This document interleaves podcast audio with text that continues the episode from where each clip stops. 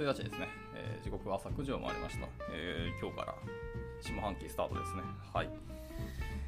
おはようございます。耳のキースこと黒原です。では、また本日も、えーと、朝活始めていきたいと思います。はい。えっ、ー、と、まさきろさんご参加ありがとうございます。で、で昨日はちょっとですね、えっ、ー、と、私がコロナウイルスワクチンの、えっ、ー、と、ワクチン接種かの3回目を受けてきて、それの副作用でちょっとダウンしていたので、できなかったんですけど、今日はまたやっていきたいかなと思います。でですね、今日も、えっ、と、タイトルにある通りですけど、えー、フロントエンドウィークリー東京っていうサイトがあって、まあ、これがいわゆるあのいろんな、なんですかね、フロントエンド周りの記事を、まあ、ウィークリーで10個ぐらいね、ピックアップしてまとめたものになりますけども、これを上からずっとダラダラと読んでいこうかなと思います。はい。えー、天球さんですね、ご参加ありがとうございます。まあ、タイトルにある記事をダラダラ読んでいきたいと思います。で、えっとですね、このサイトは大体10個ぐらいに記事ばっと書いてあるんですけど、それをざっと読んでって、その中で、えっと、具体的にどの記事を深め、えっと、読んでいくかっていうのは、その場で決めようと思うんで、はい、えっ、と、もしかしたら皆さんのそあの意図にそぐわない記事を読むかもしれないですけど、まあ、そこはご了承くださいって感じですね。はい。じゃあ、えっと、行っていきましょう。一つ目ですね。一つ目はオープンウェブ、えー、アドボケイシーですね。え、これっていうのは何かというと、世界中から集まったソフトウェアエンジニアの集団で、え、規制当局だったり、立法者であったり、政策立案者っていうのが、え、我々の業界における主要な反競争的問題と、その解決方法を理解するために必要な、え、複雑な技術的詳細を、え、提供することによって、オープンウェブの、え、将来を提唱していますと。えー、オープンウェブの将来について興味があれば、ディスコードなどを通じて活動支援できますよと言ってます。えー、 Open Web Advocacy ですね。はい、というのが1つ目でした。えー、2つ目です。2つ目は、読み方がマジでわかんない。えー、CUPID って何ですかね ?Cupid っていうものですかね ?Cupid for、えー、Joyful Coding とです。えー、キュービットの原則で、えー、ソースコードの品質が良いほどコーディング楽しいものとなる。それを実現するために5つのプロパティを、まあ、CUPID と定め、まあ、それら頭文字ですね。えー、この記事で紹介してますよと。で、そのそれぞれの、えー、頭文字ですけど、1つ目は、えー、 composable で、えー、構成可能ですね。で、2つ目が Unix philosophy で、まあ、ユニックス哲学ですと。えー、3つ目が、えー、 predictable ですね。はい。えー、なんだ、予測可能性か。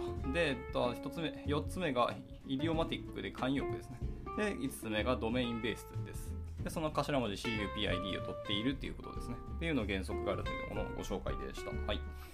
えー、続いて3つ目の記事は、えー、プロフェッショナルプログラミングで The First 10 Years ということで、えー、プログラマーとして10年のキャリアから学んだことっていうのを、えー、書いていただいてますね。えー、また全然名前がわからない方ですけど、まあ、そのキャリアを通して学んだことを記事とりあえず紹介してますよということでした。はい。で、6つ目ですかね。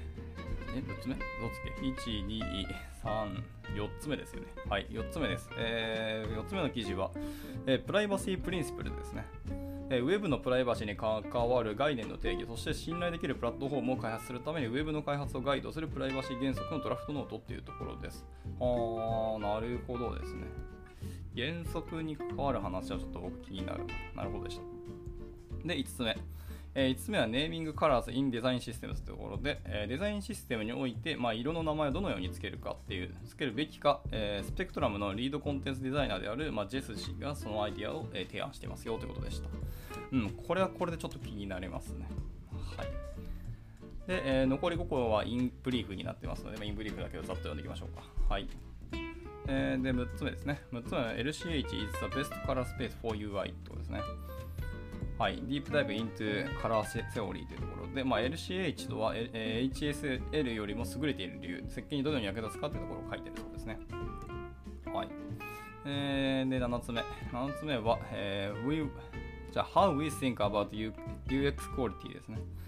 えー、Shopify の UX 部門がどのように品質を改善しているか、その事例とメンタルモデルを紹介しますと。あー、これは気になりますね。ちょっと僕、EC サイトずっと昔やってたので、Shopify の話ちょっと気になりますね。はい。で、8つ目。えー、こちらは、えー、Get to know your browser's performance。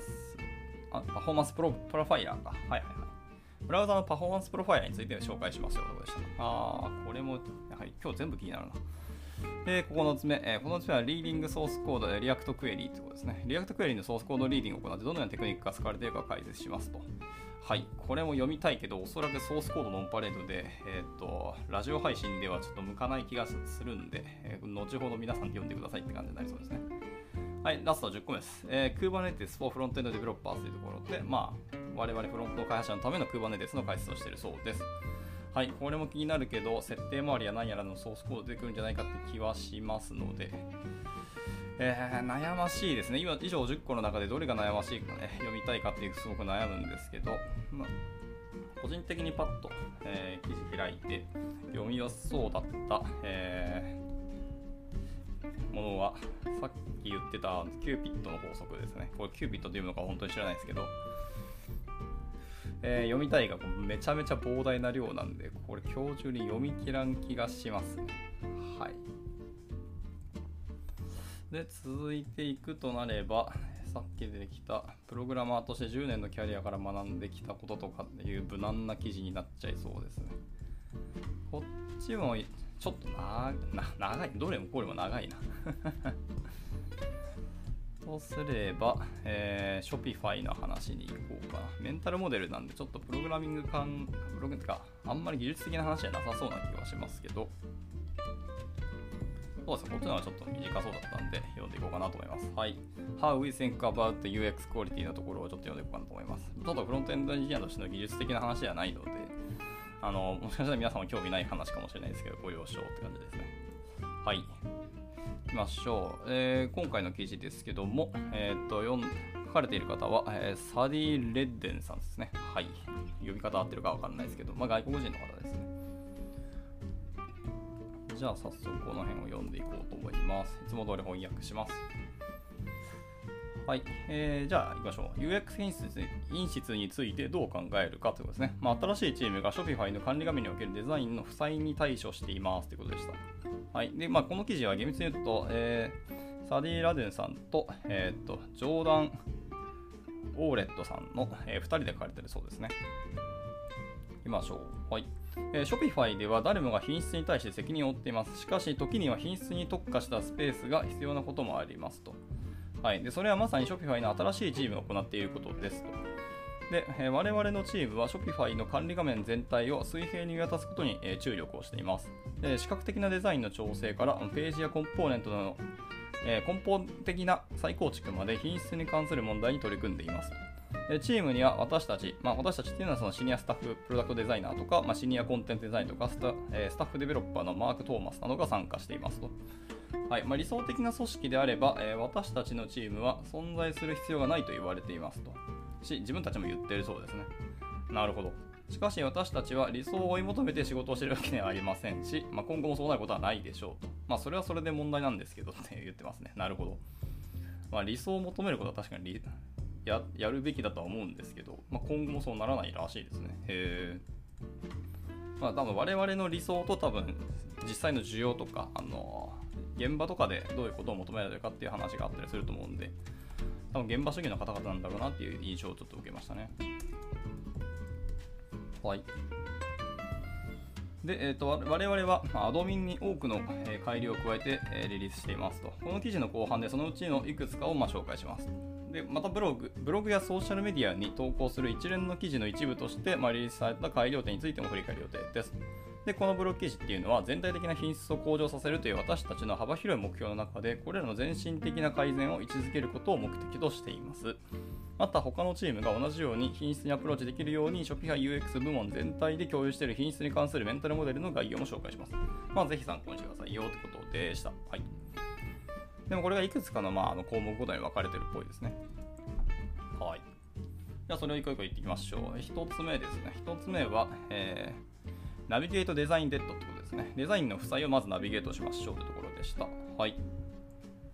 えー、1つ目いきましょう、えー、我々の仕事を理解するためには、Shopify の管理画面の背景を理解することが重要です。まあ、これはまあアプリケーションなら絶対そうですよね。Shopify の管理画面っていうのは2006年頃から何年もかけて多くの手多くの人の手によって建てられ、改装され、まあ、装飾され、まあ、いろいろメンテナンスされてきたっていうところですね。まあ、本当に大きな家のようなものですと。しかし、あるものは早く作らなければならず、またあるものは私たちが最終的に作ったような構造を支えることを意図していない土台の上に作られたものでした。長えな。まあまあまあ。で、そしてこの数年の間に多くの変化がありました。我々は成長し続け、まあ、市場も変化し続け、雑多なものが積み重なっていってますと。でこれらは全て質の高いユーザーエクスペリエンスに影響を及ぼしますと。まあ、それはそうでしょう。どのアプリケーションもそうだと思いますし、まあ、僕が昔 EC サイトずっと作ってたんですけど、やっぱり長くなればなるほど、はい、やっぱり現在の市場がやっぱりどんどん変わっていくので、あのニーズが変わっていくんですよね。なので、この機能そもそもいらなかったりねとか、この機能としては欲しいんだけど、えー、求めてるあのバリューが出てないよねとか、結構あったりするし、もう明らかあからさまに使ってないものでたくさん出てきたりするんですよね。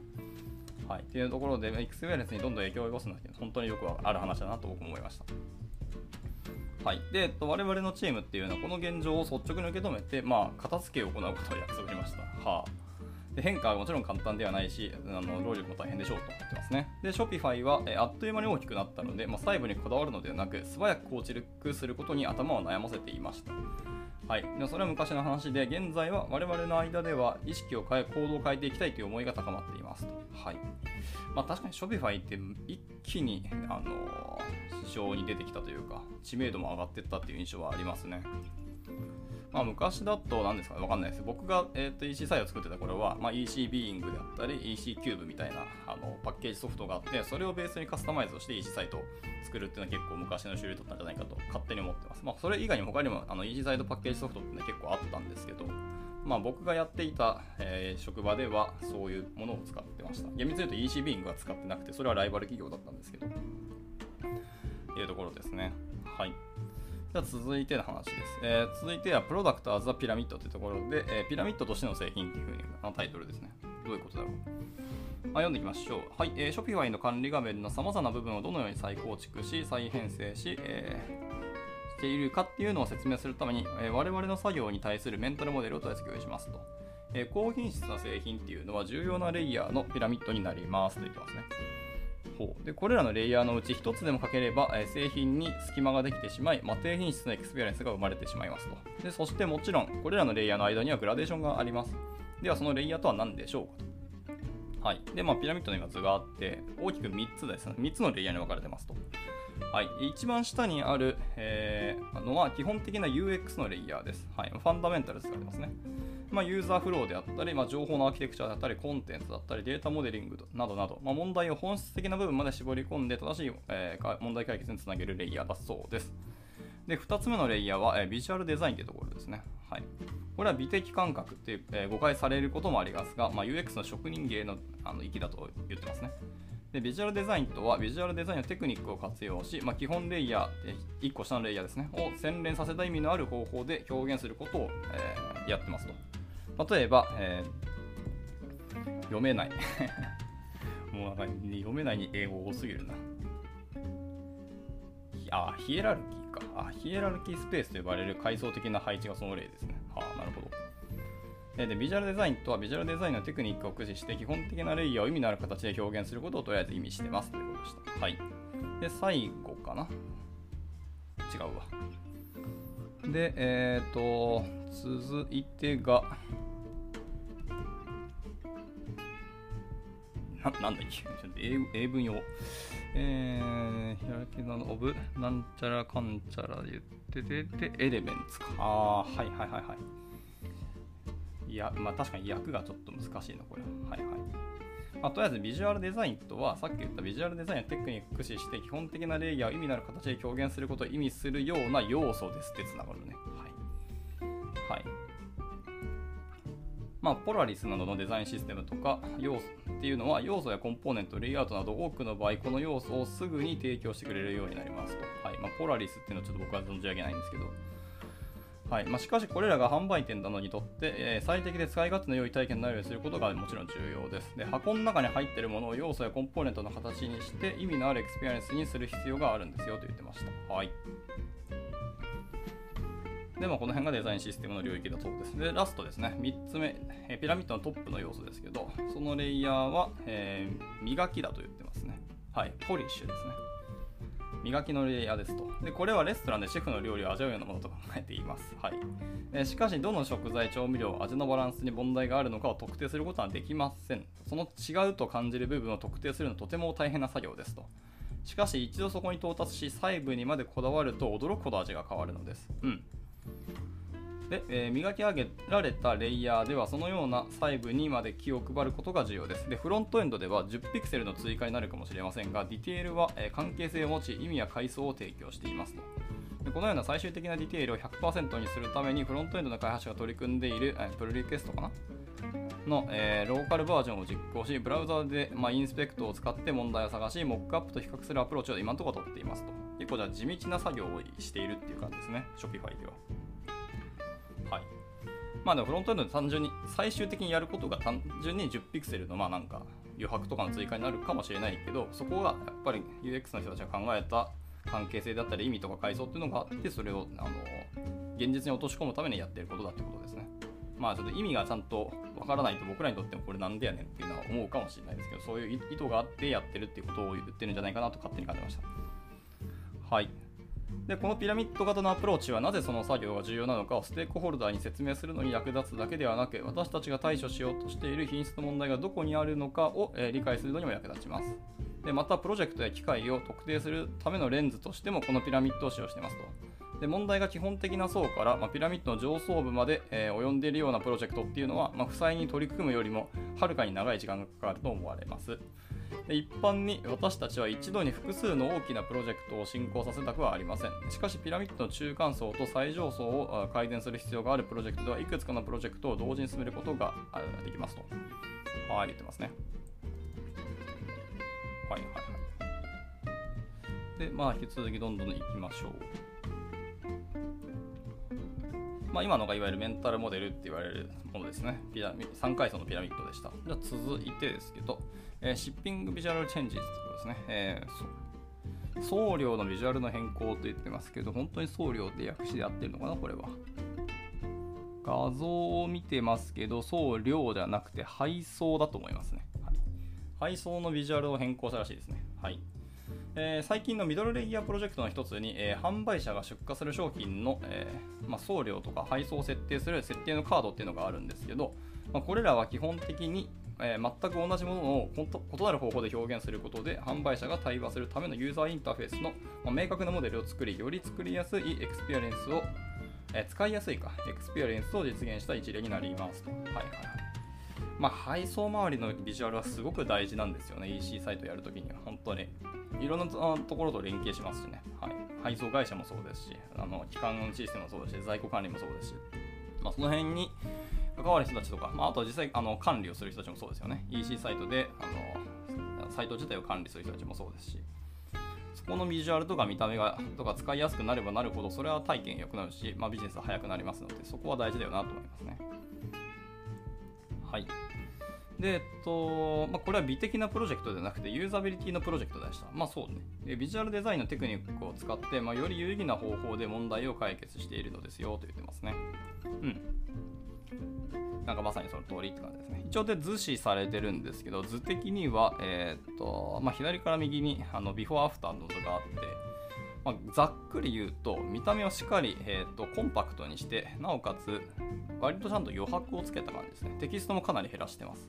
で、えー、項目ごとにしっかりカードに分岐分離させてる感じですね。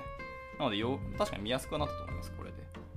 えー、前の左、 before の方はただただ上から順にとあと羅列がある感じですね。はい。それは見づらいなって感じでした。はい。えー、じゃあちょっと続きますね。で、また、えー、先週、また価格とプランのページに改良を加えまして、でページ全体の階層構造とか視覚的リズムであったり、および認知的負債というのを改善しましたと。でこれは現在販売店様向けの、えー、新しいベースラインエクスペリエンスとなっています。で成長チームっていうのは、えー、この変更のよりよりよく理解するための実験として、この変更を最初にリリースし、まあ、コンバージョンが増加する結果となりましたと。でしかし、この実験によって、えー、情報のビジュアル表現以外に、えー、根本的な変更がないため、ビジュアルデザインの細部までこだわることの重要性とインパクトがまあ証明されましたよと言ってますね。はあ、なるほど。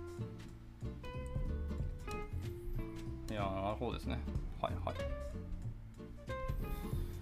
では一応今のがまた次の図でガーッと出てきてるんですけど、まあ、全体的に今言った通りの感じですね。ほい。で、えー、っと、もうちょいですね。次がセクションとしてはラストですね。はい。次のセクションは、えー、エクセレン、エクセ、合ってるか。エクセレンスノットパーフェクションって言ってますね。はい。完璧ではなくて、まあ、卓越というか、まあ、素晴らしいというか、そういう意味のいい単語ですね。はい。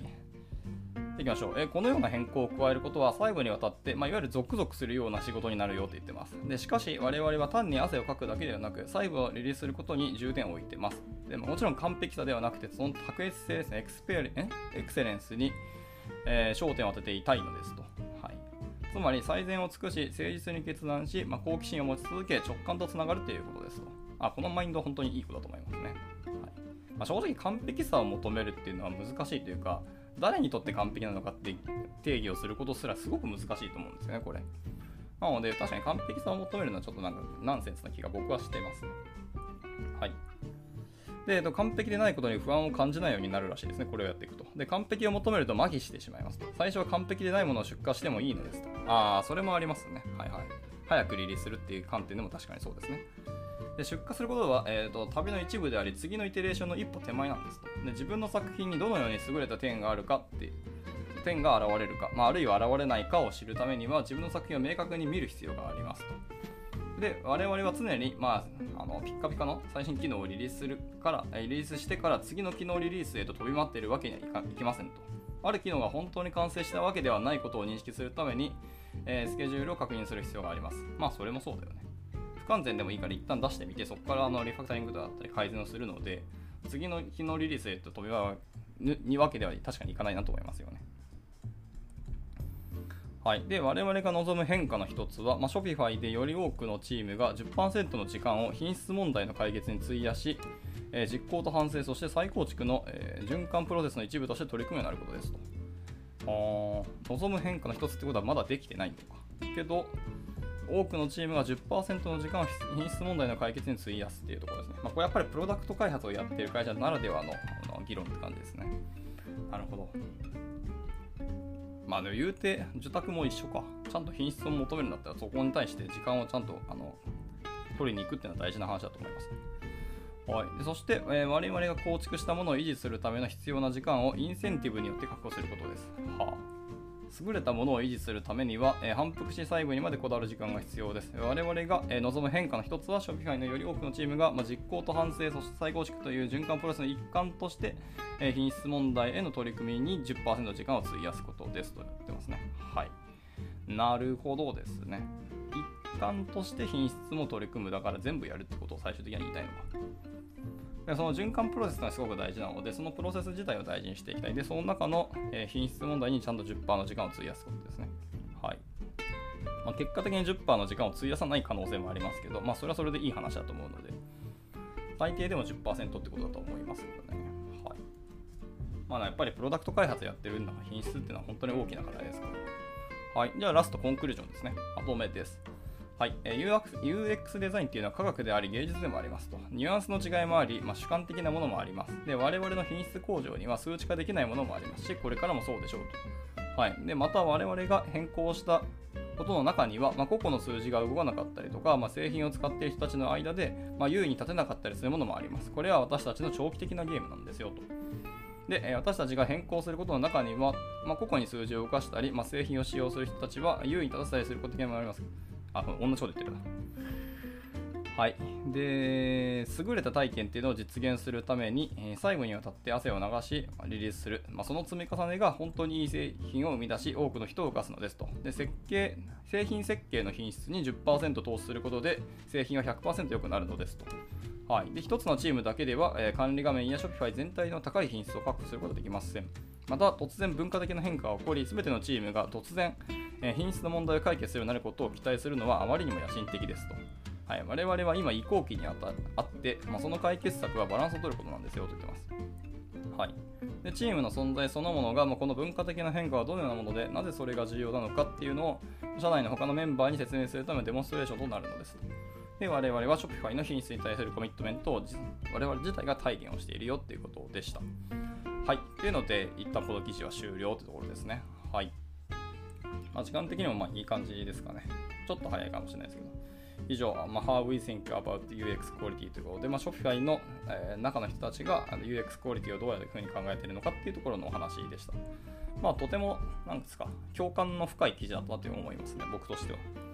結構学びもあったと思いますけど、途中でできたあのメンタルモデルのところ割と面白かったですね。